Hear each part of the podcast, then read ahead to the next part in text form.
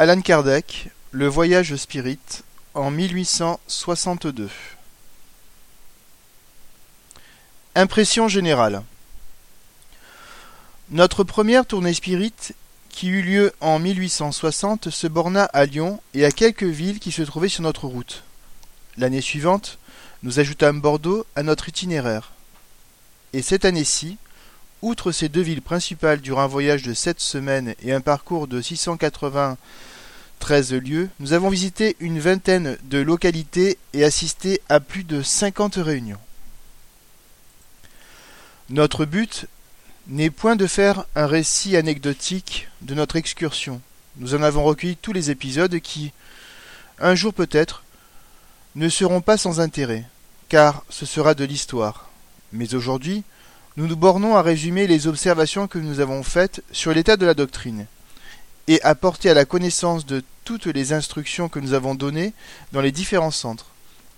Nous savons que les vrais spirites le désirent, et nous tenons plus à les satisfaire que ceux qui ne cherchent que la distraction. D'ailleurs, dans ce récit, notre amour propre serait trop souvent intéressé, et c'est un motif prépondérant pour nous de nous abstenir.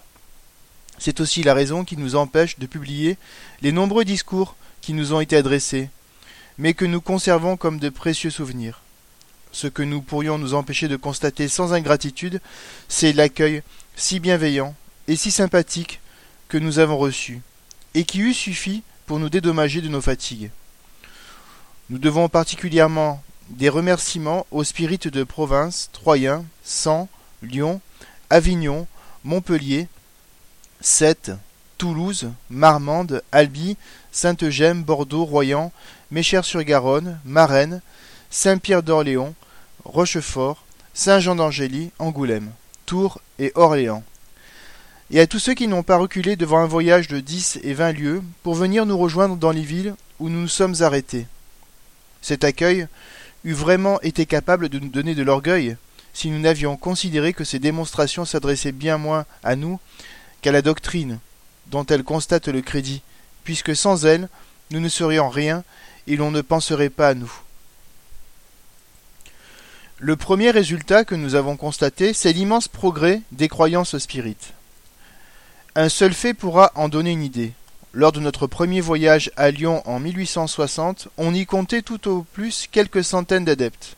L'année suivante, ils étaient déjà cinq à six mille, et cette année-ci, il est impossible de les compter, mais on peut, sans exagération, les évaluer de 25 à 30 000. À Bordeaux, l'année dernière, il n'était pas mille, et dans l'espace d'un an, le nombre a décuplé. Ceci est un fait constant que personne ne saurait nier. Un autre fait que nous avons pu constater, et qui est de notoriété, c'est que dans une foule de localités où le spiritisme était inconnu, il a pénétré grâce aux prédications contraires qui l'y ont fait connaître et ont inspiré le désir de savoir ce que c'est. Puis, comme on l'a trouvé rationnel, il a conquis des partisans. Nous pourrions citer entre autres une petite ville du département de l'Indre-et-Loire, où, il y a tout au plus six mois, on n'en avait jamais entendu parler, lorsqu'il vint à un prédicateur l'idée de fulminer en chair contre ce qu'il appelait faussement et maladroitement la religion du XIXe siècle et le culte de Satan. La population surprise voulut savoir ce qu'il en était.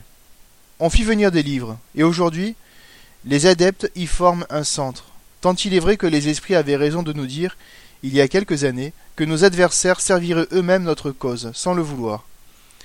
Il est constant que partout la propagation a été en raison des attaques.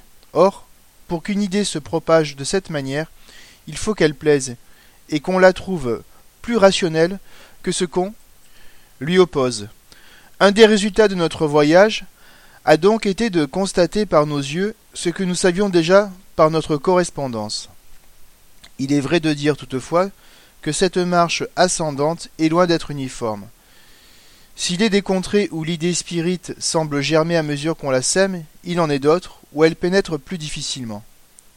Par des causes locales, tenant au caractère des habitants, et surtout à la nature de leurs préoccupations. Les spirites y sont clairsemés, isolés, mais là, comme ailleurs, ce sont des racines qui tôt ou tard auront des rejetons, ainsi que cela s'est vu dans les centres aujourd'hui les plus nombreux. Partout l'idée spirite commence dans la classe éclairée et moyenne. Nulle part elle n'a commencé par la classe inférieure et ignorante. De la classe moyenne, elle s'étend vers le haut et le bas de l'échelle sociale. Aujourd'hui, plusieurs villes ont des réunions presque exclusivement composées de membres du barreau, de la magistrature et de fonctionnaires. L'aristocratie fournit aussi son contingent d'adeptes, mais jusqu'à présent, ils se contentent d'être sympathiques et se réunissent peu, en France du moins. Les réunions de ce genre se voient plutôt en Espagne, en Russie, en Autriche et en Pologne, où le spiritisme a des représentants éclairés dans les rangs les plus élevés. Un fait important, encore peut-être que le nombre est ressorti de nos observations. C'est le point de vue sérieux sous lequel on envisage la doctrine. Partout où on en recherche, nous pouvons dire avec avidité le côté philosophique, moral et instructif. Nulle part nous n'avons vu en faire un sujet d'amusement, ni rechercher les expériences comme un sujet de distraction. Partout, les questions futiles et de curiosité sont écartées. La plupart des groupes sont très bien dirigés, beaucoup même le sont d'une manière remarquable, et avec la connaissance des vrais principes de la science. Tous sont unis d'intention avec la Société de Paris et n'ont d'autre drapeau que les principes enseignés par le livre des esprits. Il y règne généralement un ordre et un recueillement parfait. Nous en avons vu à Lyon et à Bordeaux, composés habituellement de cent à deux cents personnes dont la tenue ne serait plus édifiante dans une église. C'est à Lyon qu'a eu lieu la réunion générale la plus importante. Elle se composait de plus de six cents délégués des différents groupes, et tout s'y est admirablement passé. Ajoutons que nulle part les réunions n'ont éprouvé la moindre opposition, et nous devons des remerciements aux autorités civiles pour les marques de bienveillance dont nous avons été l'objet en plusieurs circonstances. Les médiums se multiplient également. Il y a peu de groupes qui n'en possèdent plusieurs, sans parler de la quantité bien plus considérable de ceux qui n'appartiennent à aucune réunion, et n'usent de leurs facultés que pour eux et leurs amis. Dans le nombre, il en est d'une grande supériorité comme écrivain propre aux différents genres. Ceux qui dominent sont les médiums moralistes, peu amusants pour les curieux, qui feront bien d'aller chercher des distractions ailleurs que dans les réunions spirites sérieuses. Lyon a plusieurs médiums dessinateurs remarquables. Un médium peintre à l'huile qui n'a jamais appris ni le dessin ni la peinture, et plusieurs médiums voyants dont nous avons pu constater la faculté. À Marraine, il y a aussi une dame médium dessinateur, qui est en même temps très bon médium écrivain pour les dissertations et les évocations. À Saint-Jean d'Angély, nous avons vu un médium mécanique qu'on peut regarder comme exceptionnel. C'est une dame qui écrit de longues et belles communications tout en lisant son journal ou en faisant la conservation et sans regarder sa main. Il lui arrive même quelquefois de ne pas s'apercevoir quand elle a fini. Les médiums illettrés sont assez nombreux et l'on en voit souvent qui écrivent, sans avoir jamais appris à écrire.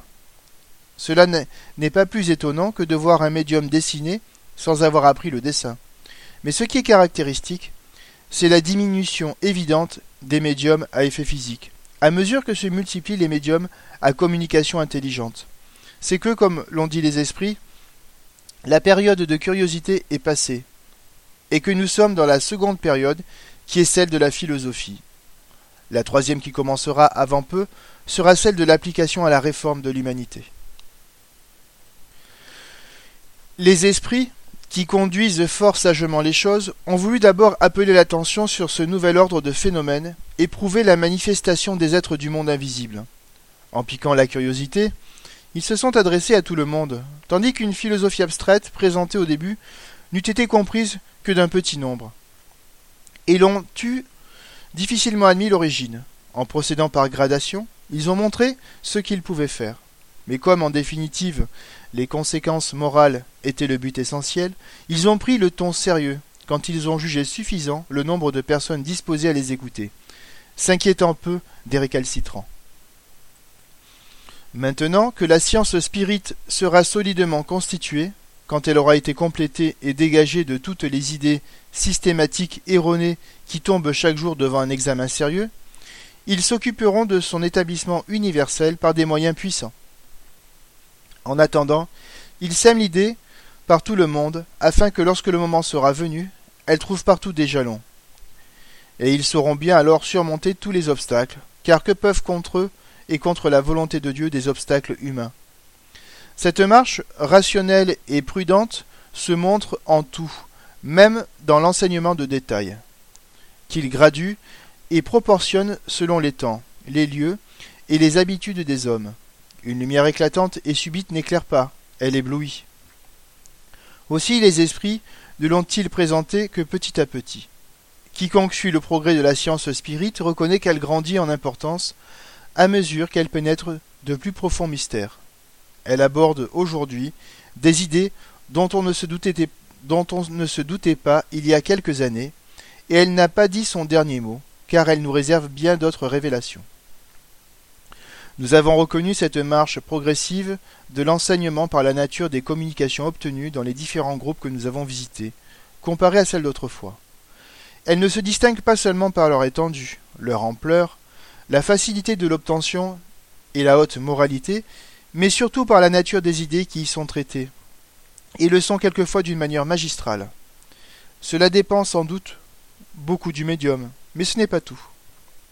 Il ne suffit pas d'avoir un bon instrument, il faut un bon musicien pour en tirer de beaux sons, et il faut à ce musicien des auditeurs capables de le comprendre et de l'apprécier. Autrement, il ne se donnerait pas la peine de jouer devant des sourds. Ce progrès, du reste, n'est pas général. Abstraction faite des médiums, nous l'avons constamment vu en rapport avec le caractère des groupes. Il atteint son plus grand développement dans ceux où règne, avec la foi la plus vive, les sentiments les plus purs, le désintéressement moral le plus absolu, les esprits sachant très bien où ils peuvent placer leur confiance pour les choses qui ne peuvent être comprises de tout le monde. Dans ceux qui se trouvent dans de moins bonnes conditions, l'enseignement est bon, toujours moral, mais se renferme plus généralement dans les banalités. Par désintéressement moral, nous entendons l'abnégation, l'humilité l'absence de toute prétention orgueilleuse, de toute pensée de domination à l'aide du spiritisme. Il serait superflu de parler du désintéressement matériel parce que cela va de source, et en outre parce que nous, nous avons vu partout une répulsion instinctive contre toute idée de spéculation qui serait regardée comme un sacrilège. Les médiums intéressés et de profession sont inconnus partout où nous sommes allés, à l'exception d'une seule ville qui en compte quelques-uns.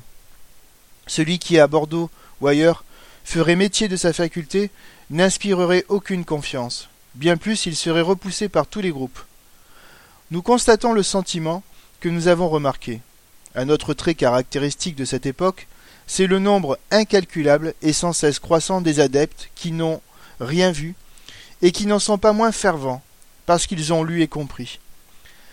À sept, par exemple, ils ne connaissent les médiums que de nom et par les livres, et pourtant il est difficile de rencontrer plus de foi et de ferveur.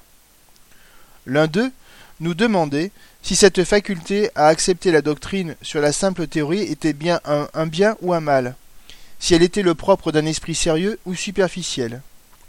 Nous lui répondîmes que la facilité à accepter l'idée est un indice de la facilité à comprendre, qu'elle peut être innée comme toute autre idée, et qu'il suffit alors d'une étincelle pour la faire sortir de son état latent. Cette facilité à comprendre dénote un développement antérieur dans ce sens. Il y aurait légèreté à l'accepter sur parole et en aveugle, mais il n'en est pas ainsi de ceux qui ne l'adoptent qu'après avoir étudié et compris. Ils voient par les yeux de l'intelligence ce que d'autres ne voient que par les yeux du corps. Cela prouve qu'ils attachent plus d'importance au fond qu'à la forme. Pour eux, la philosophie est le principal, le fait même des manifestations est accessoire. Cette philosophie leur explique ce qu'aucune autre n'a pu leur expliquer. Elle satisfait leur raison par sa logique, comble en eux le vide du doute et cela leur suffit, c'est pourquoi ils la préfèrent à tout autre. Il est rare que ceux qui sont dans cette catégorie ne soient pas de bons et de vrais spirites, parce qu'il y a en eux le germe de la foi, étouffé momentanément par les préjugés terrestres. Au reste, les motifs de conviction varient selon les individus. Aux uns, il faut des preuves matérielles, à d'autres les preuves morales suffisent. Or, il en est qui ne sont convaincus ni par les unes ni par les autres. Ces nuances sont un diagnostic de la nature de leur esprit. Dans tous les cas, il faut peu compter sur ceux qui disent Je ne croirais que si l'on produit telle chose. et pas du tout sur ceux qui croient au-dessous d'eux de se donner la peine d'étudier et d'observer. Quant à ceux qui disent Quand même je verrai, je ne croirai pas, parce que je sais que c'est impossible, il est inutile d'en parler, et plus inutile encore de perdre son temps avec eux. C'est sans doute beaucoup de croire, mais la croyance seule est suffisante, est insuffisante, si elle n'amène pas de résultat. Et il y en a malheureusement beaucoup dans ce cas, c'est-à-dire pour qui le spiritisme n'est qu'un fait, une belle théorie, une lettre morte qui n'amène en eux aucun changement, ni dans leur caractère, ni dans leurs habitudes. Mais à côté des spirites simplement croyants ou sympathiques à l'idée, il y a les spirites de cœur, et nous sommes heureux d'en avoir rencontré beaucoup. Nous avons vu des transformations qu'on peut dire miraculeuses. Nous avons recueilli d'admirables exemples de zèle, d'abnégation et de dévouement, de nombreux traits de charité, vraiment angéliques, qu'on pourrait à juste titre appeler beaux traits du spiritisme. Aussi, les réunions exclusivement composées de vrais et de sincères spirites, de ceux qui en parlent avec le cœur, présentent-elles un aspect tout spécial? Toutes les physionomies reflètent la franchise et la cordialité. On se sent à l'aise dans ces milieux sympathiques, vrais temples de la fraternité. Les esprits s'y plaisent autant que les hommes, et c'est là qu'ils sont le plus expansifs, qu'ils donnent leurs instructions intimes. Dans celles au contraire où il y a divergence dans les sentiments, où les intentions ne sont pas toutes pures, où l'on voit le sourire sardonique et dédaigneux sur certaines lèvres, où l'on sent le souffle du mauvais vouloir et de l'orgueil, où l'on craint à chaque instant de marcher sur le pied de la vanité blessée. Il y a toujours gêne, contrainte et défiance.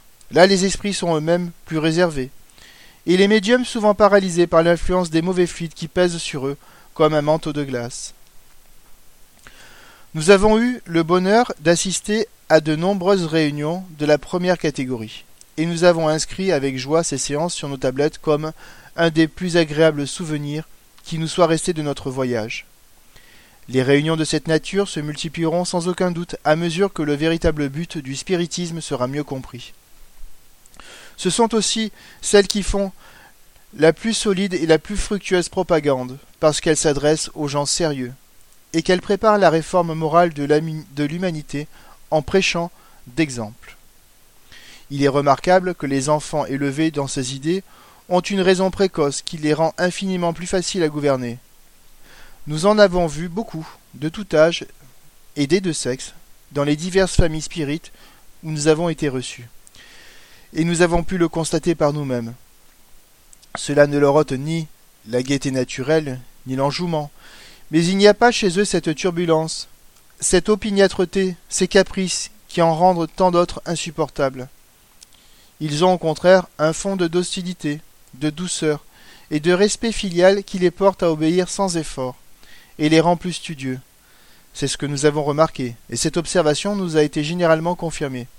Si nous pouvions analyser ici les sentiments que ces croyances tendent à développer en eux, on concevrait aisément le résultat qu'ils doivent produire.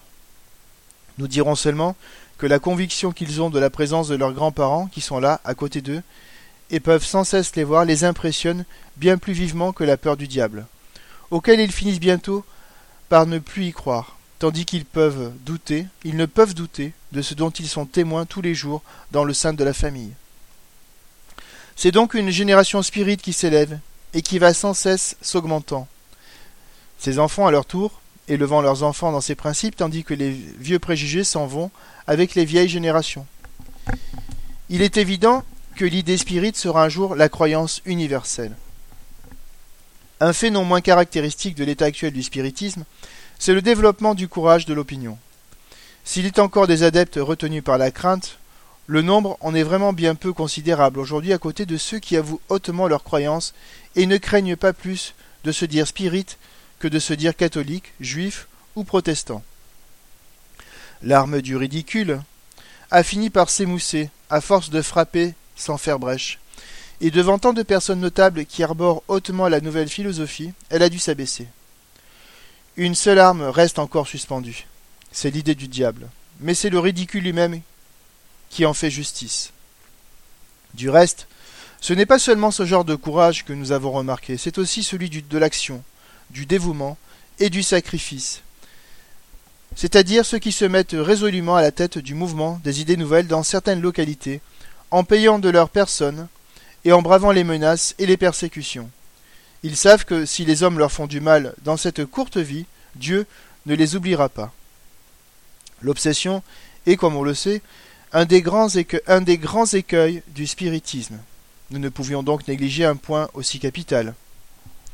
Nous avons recueilli à ce sujet d'importantes observations qui feront l'objet d'un article spécial de la revue, dans lequel nous parlerons des possédés de Morzine, que nous avons aussi été visités dans la Haute-Savoie. Nous dirons seulement ici que les cas d'obsession sont très rares chez ceux qui ont fait une étude préalable et attentive du livre des médiums, et se sont identifiés avec le principe qu'il renferme, parce qu'ils se tiennent sur leur garde, épiant les moindres signes qui pourraient trahir la présence d'un esprit suspect. Nous avons vu quelques groupes qui sont évidemment sous une influence abusive parce qu'ils s'y complaisent et s'y donnent prise par une confiance trop aveugle et certaines dispositions morales. D'autres, au contraire, ont une telle crainte d'être abusés qu'ils poussent la défiance, pour ainsi dire, à l'excès, scrutant avec un soin méticuleux toutes les paroles et toutes les pensées, préférant rejeter ce qui est douteux que de s'exposer à admettre ce qui serait mauvais. Aussi, les esprits trompeurs, voyant qu'ils n'ont rien à faire là, finissent par s'en aller et vont se dédommager auprès de ceux qu'ils savent moins difficiles, et où ils trouvent quelques faiblesses, et quelques travers d'esprit à exploiter. L'excès en tout est nuisible, mais en pareil cas, il vaut encore mieux pécher par trop de prudence que par trop de confiance. Un autre résultat de notre voyage a été de nous permettre de juger l'opinion concernant certaines publications, qui s'écartent plus ou moins de nos principes, et dont quelques-unes même y sont franchement hostiles. Disons tout d'abord que nous avons rencontré une approbation unanime pour notre silence à l'égard des attaques qui nous sont personnelles, et que nous recevons journellement des lettres de félicitations à ce sujet. Dans plusieurs des discours qui ont été prononcés, on a hautement applaudi à notre modération. L'un d'eux, entre autres, contient le passage suivant. La malveillance de vos ennemis produit un effet tout contraire à ce qu'ils en attendent. C'est de vous grandir encore aux yeux de vos nombreux disciples et de resserrer les liens qui les unissent à vous. Par votre indifférence, vous montrez que vous avez le sentiment de votre force. En opposant la mansuétude aux injures, vous donnez un exemple dont nous saurons profiter. L'histoire, cher maître, comme vos contemporains, et mieux encore que, vous tiendra compte de cette modération, quand elle constatera, par vos écrits, qu'aux provocations de l'envie et de la jalousie, vous n'avez opposé que la dignité du silence. Entre eux et vous, la postérité sera juge. Les attaques personnelles ne nous ont jamais émus. Il aurait pu en être autrement de celles qui sont dirigées contre la doctrine. Nous avons quelquefois répondu directement à certaines critiques quand cela nous a paru nécessaire, et afin de prouver qu'au besoin nous pouvions relever un gant. Nous l'eussions fait plus souvent si nous avions vu que ces attaques portaient un préjudice réel au spiritisme. Mais quand il a été prouvé que les faits, que loin de lui nuire, elles servaient sa cause, nous avons admiré la sagesse des esprits, employant ses ennemis même pour la propager, et faire, à la faveur du blâme, pénétrer l'idée dans des milieux où elle ne fut jamais entrée par les loges. C'est un fait que notre voyage a constaté pour nous d'une manière péremptoire, car dans ces mêmes milieux, il a recruté plus d'un partisan. Quand les choses vont toutes seules, pourquoi donc s'escrimer à combattre des attaques sans portée? Quand une armée voit que les balles de l'ennemi ne l'atteignent pas, elle le laisse tirer tout à son aise et user ses munitions, bien certaine d'en avoir meilleur marché après. En pareil cas, le silence est souvent une feinte. L'adversaire auquel on ne répond pas croit n'avoir pas frappé assez fort, et n'avoir pas trouvé le point vulnérable. Alors, confiant dans un succès qu'il croit facile, il se découvre et se coule lui-même. Une riposte immédiate lui mit sur ses gardes. Le meilleur général n'est pas celui qui se jette à corps perdu dans la mêlée, mais celui qui sait attendre et voir venir. C'est ce qui est arrivé à quelques-uns de nos antagonistes. En voyant la voie où ils s'engageaient, il est certain qu'ils s'y enfonceraient de plus en plus. Nous n'avons eu qu'à les laisser faire.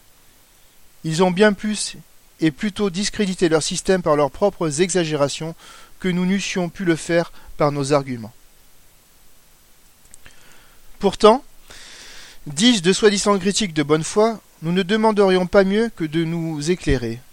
Et si nous attaquons, ce n'est point par hostilité de parti pris, ni mauvais vouloir, mais pour que la discussion jaillisse la lumière. Parmi ces critiques, il en est assurément de sincères, mais il est à remarquer que ceux qui n'ont en vue que les questions de principe discutent avec calme et ne s'écartent jamais des convenances. Or combien y en a-t-il? Que contiennent la plupart des articles que la presse, petits ou grande, a dirigés contre le spiritisme? Des diatribes, des facéties, généralement fort peu spirituelles, de sottes et plates plaisanteries, souvent des injures qui font assaut de grossièreté et de trivialité. Sont cela des critiques sérieuses dignes d'une réponse? Il y en a qui montrent un bout d'oreille si grand qu'il devient inutile de le faire remarquer, puisque tout le monde le voit. Ce serait vraiment leur donner trop d'importance, mieux vaut donc les laisser se frotter les mains dans leur petit cercle, que de les mettre en évidence par des réfutations sans objet, puisqu'elles ne les convaincraient pas. Si la modération n'était pas dans nos principes, parce qu'elle est la conséquence même de ceux de la doctrine spirite, qui prescrit l'oubli et le pardon des offenses, nous y serions encouragés en voyant l'effet produit par ces attaques, ayant pu constater que l'opinion nous venge mieux que ne pourraient le faire nos paroles.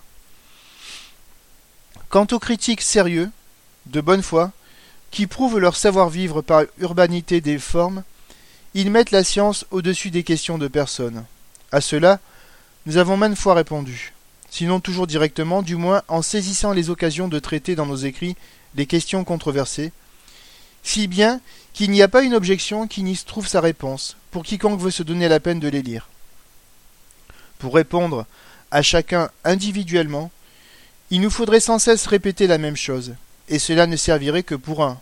Le temps d'ailleurs ne nous le permettrait pas, tandis qu'en profitant d'un sujet qui se présente pour y glisser une réfutation ou donner une explication, c'est le plus souvent mettre l'exemple à côté du précepte et cela sert pour tout le monde. Nous avions annoncé un petit volume de réfutation. Nous ne l'avons point encore publié, parce qu'il nous a semblé que rien ne pressait. Et nous avons eu raison. Avant de répondre à certaines brochures qui devaient, au dire de leurs auteurs, saper les fondements du spiritisme, nous avons voulu juger l'effet qu'elles produiraient. Eh bien, notre voyage nous a convaincus d'une seule chose, c'est qu'elles n'ont rien sapé du tout, que le spiritisme est plus vivace que jamais, et qu'aujourd'hui on parle à peine de ces brochures. Nous savons que dans la classe des personnes auxquelles elles s'adressaient, et auxquelles nous ne nous adressons pas, on ne manque pas de les trouver sans réplique, et de dire que notre silence est une preuve de notre impuissance à répondre. D'où elle conclut que nous sommes bien et dûment battus, foudroyés et pourfendus.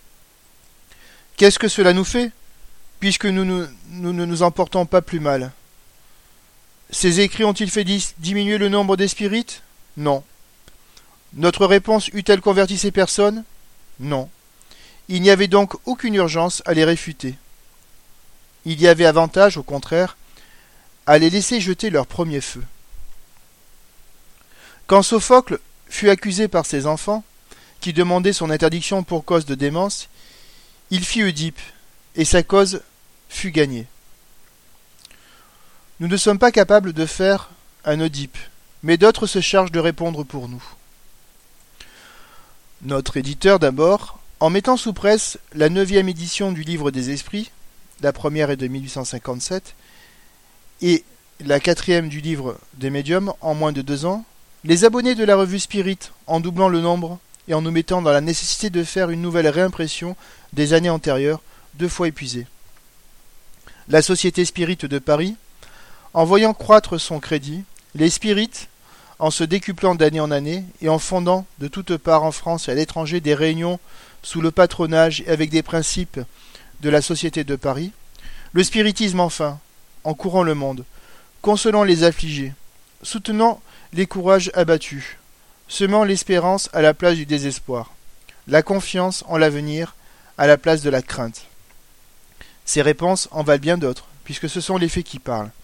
Mais comme un coursier rapide, le spiritisme soulève sous ses pieds la poussière de l'orgueil, de l'égoïsme, de l'envie et de la jalousie. Renversant sur son passage l'incrédulité, le fanatisme, les préjugés, et appelant tous les hommes à la loi du Christ, c'est-à-dire à la charité et à la fraternité. Vous qui vous trouvez, vous, qui trouvez qu'il va trop vite, que ne l'arrêtez-vous au mieux Que n'allez-vous plus vite que lui? Le moyen de lui barrer le passage est bien simple. Faites mieux que lui. Donnez plus qu'il ne donne. Rendez les hommes meilleurs, plus heureux, plus croyants qu'il ne le fait. Et on le quittera pour vous suivre. Mais tant que vous ne l'attaquerez que par des mots et non par des résultats plus moraux, qu'à la charité qu'il enseigne vous ne substituerez pas une charité plus grande, il faudra vous résigner à le laisser passer. C'est que le spiritisme n'est pas seulement une question de faits plus ou moins intéressants ou authentiques pour amuser les curieux, c'est par-dessus tout une question de principe. Il est fort, surtout par ses conséquences morales. Il se fait accepter moins en frappant les yeux qu'en touchant le cœur. Touchez le cœur plus que lui, et vous vous ferez accepter. Or, rien ne touche moins le cœur et la raison que l'acrimonie et les injures. Si tous nos artisans étaient groupés autour de nous, on pourrait y voir une coterie, mais il n'en saurait être ainsi des milliers d'adhésions qui nous arrivent de tous les points du globe, de la part de gens que nous n'avons jamais vus et qui ne nous connaissent que par nos écrits. Ce sont là des faits positifs, qui ont la brutalité des chiffres, et qu'on ne peut attribuer ni aux effets de la réclame, ni à la camaraderie du journalisme. Donc si les idées que nous professons, et dont nous ne sommes que le très humble éditeur responsable, rencontrent de si nombreuses sympathies, c'est qu'on ne les trouve pas trop dépourvues de sens commun. Bien que l'utilité de la réfutation que nous avons annoncée ne soit plus aujourd'hui clairement démontrée, les attaques se réfutant d'elles-mêmes par l'insignifiance de leurs résultats tandis que les adeptes ne se comptent plus, nous le ferons néanmoins. Mais les observations que nous avons faites en voyage ont modifié notre plan, car il y a bien des choses qui deviennent inutiles, tandis que de nouvelles idées nous ont été suggérées. Nous tâcherons que ce travail retarde le moins possible les travaux bien autrement importants qui nous restent à faire pour accomplir l'œuvre que nous avons entreprise. En résumé, notre voyage avait un double but donner des instructions où cela pouvait être nécessaire et nous instruire nous-mêmes en même temps. Nous tenions à voir les choses par nos propres yeux, pour juger l'état réel de la doctrine et la manière dont elle est comprise, étudier les causes locales favorables ou défavorables à ses progrès, sonder les opinions, apprécier les effets de l'opposition et de la critique, et connaître le jugement que l'on porte sur certains ouvrages. Nous étions désireux surtout d'aller serrer la main de nos frères spirites et de leur exprimer personnellement notre bien sincère et bien vive sympathie en retour de celle dont ils nous donnent de si touchantes preuves par leurs lettres. De donner au nom de la Société de Paris et au nôtre en particulier un témoignage spécial de gratitude et d'admiration à ces pionniers de l'œuvre qui par leur initiative, leur zèle désintéressé, leur dévouement en sont les premiers et les fermes soutiens marchant toujours en avant, sans s'inquiéter des pierres qu'on leur jette, et mettant l'intérêt de la cause avant leur intérêt personnel. Leur mérite est d'autant plus grand qu'ils travaillent dans un sol plus ingrat, vivent dans un milieu plus réfractaire, et n'en attendent en ce monde ni fortune, ni gloire, ni honneur. Mais aussi leur joie est grande parmi les ronces lorsqu'ils voient s'épanouir quelques fleurs. Un jour viendra où nous serons heureux d'élever un panthéon au dévouement spirit, en attendant que les matériaux en soient rassemblés, nous voulons leur laisser le mérite de la modestie. Ils se font connaître et apprécier par leurs œuvres. À ces divers points de vue, notre voyage a été très satisfaisant et surtout très instructif par les observations que nous avons recueillies.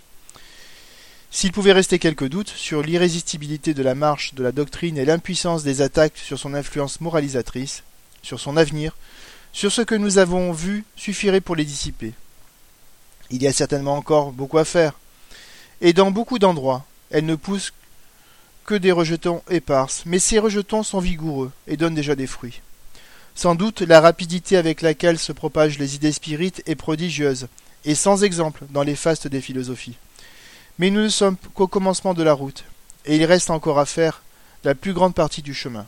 Que la certitude d'atteindre le but soit donc, pour tous les spirites, un encouragement à persévérer dans la voie qui leur est tracée. Nous publions ci-après le discours principal que nous avons prononcé dans les grandes réunions de Lyon, de Bordeaux et de quelques autres villes. Nous le faisons suivre des instructions particulières données, selon les circonstances, dans les groupes particuliers, en réponse à quelques-unes des questions qui nous ont été adressées.